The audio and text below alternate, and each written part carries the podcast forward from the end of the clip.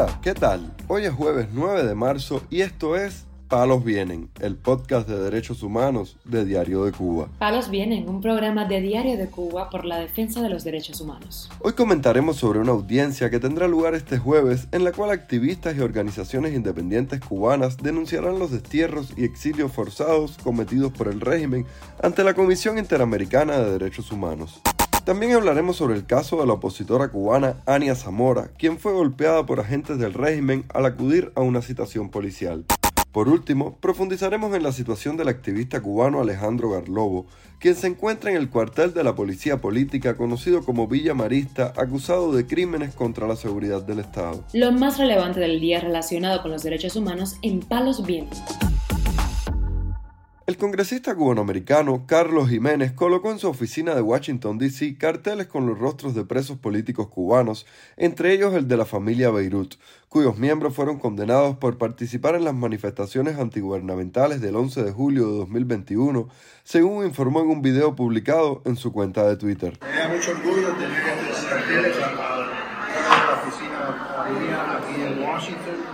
dedicada a Freddy Katia Beirut y otros prisioneros políticos que hay en Cuba por sedición durante las protestas del 11 de. En tanto, la opositora cubana Rosa María Payá pidió al gobierno de Estados Unidos que reanude el programa de visas para cubanos opositores al régimen que necesitan acceder a un refugio debido a la persecución a la que son sometidos en la isla durante un evento organizado en Miami por el Instituto de Investigaciones de Cuba de la Universidad Internacional de la Florida en el que estaban presentes el subsecretario de Estado para Asuntos Hemisféricos del Departamento de Estado de Estados Unidos, Brian Nichols, y el encargado de negocios de la Embajada de Estados Unidos en La Habana, Benjamin Sif.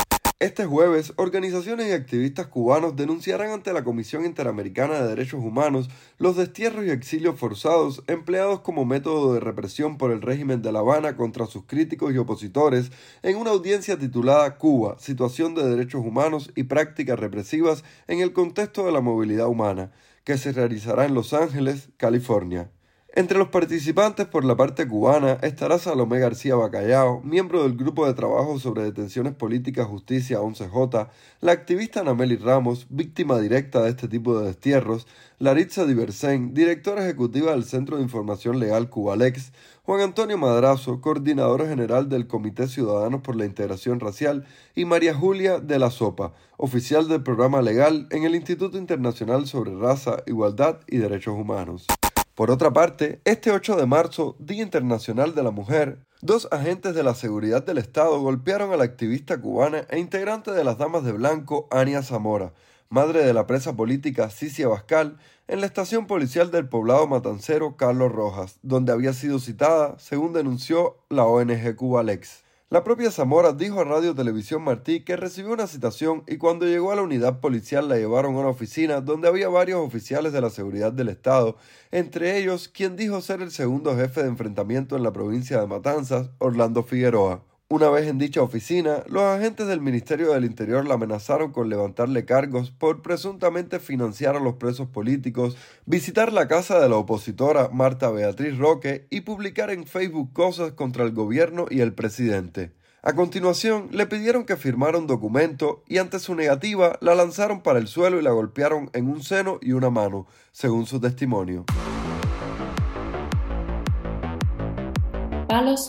El activista cubano Mario Alberto Hernández Leiva, quien fue detenido hace ya dos semanas, fue trasladado este martes al centro de detenciones conocido como el Vivac en La Habana, según dijo a Radio Televisión Martí desde Miami el opositor exiliado José Díaz Silva, presidente del movimiento Opositores por una Nueva República. Hoy 8 de marzo denuncio que ayer día 7 sacaron de la PNR sexta unidad de Marianao, donde lo tenían desde el día 27 de febrero, al patriota Mario Alberto Hernández Leiva. Lo sacaron de aquí y se lo llevaron para el Vivac, centro de tortura que tiene el régimen boyero. De aquí se lo llevarían hoy, día 8, para la prisión de Vallagrande. Hasta ahora se sabe que lo acusan de resistencia. Mario Alberto Hernández Leiva es expreso político por dos ocasiones, no cometió delito alguno y hoy su vida peligra. Ya le quitaron la libertad y le quieren quitar la vida. Lleva sin alimentarse en huelga de hambre 10 días. Pedimos al mundo libre y amigos de la libertad que denunciemos juntos este abuso que comete la tiranía de Miguel Díaz Canel con los que piensan diferente. Hernández Leiva es vicepresidente del movimiento Opositores por una Nueva República y ha sido blanco de acoso de la policía política en las últimas semanas, según denuncias de miembros de la organización. En tanto, el activista cubano Alejandro Garlobo Aliaga se encuentra bajo arresto en la sede de la policía política, conocida como Villa Marista, en La Habana, donde está siendo acusado de crímenes contra la seguridad del Estado y otros, según informó la activista Yamil Calafita a Radio Televisión Martí. Eh, Alejandro Garlobo ya tiene abogado, el abogado lo pudo visitar ayer, porque ahora con el nuevo Código Penal, después de las 24 horas, ya el, abogado puede visitar al preso. En este caso él lo fue a ver, eh, nos dijo que Alejandro estaba tranquilo. El jueves tiene visita con la mamá, eh, porque es una sola persona la que lo puede ir a ver y bueno, va a ir su mamá el abogado de nos comentaba que era muy pronto para hablar de nada, porque el caso todavía está muy incipiente, la investigación está comenzando ahora. Al segundo día de él estar detenido, le dijeron que él vendía cigarros y eh, medicinas y aceite. Nosotros nos quedamos como. La última vez que Carlos estuvo en La Habana tuvo que ir a buscar un poco de aceite a casa de la mamá porque no tenía.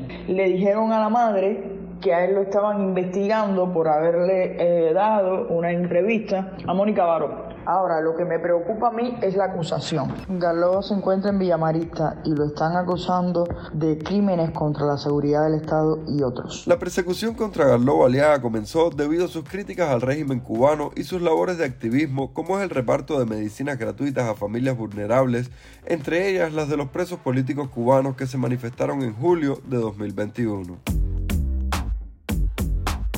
Palos Vienen, un podcast de derechos humanos de Diario de Cuba con la producción y conducción de Mario Luis Reyes. Muchas gracias por acompañarnos este jueves en Palos Vienen, el podcast de derechos humanos de Diario de Cuba. Pueden escucharnos en DDC Radio, Spotify, Google Podcast, Apple Podcast, Telegram y SoundCloud. Yo soy Mario Luis Reyes. Mañana regresamos con más información.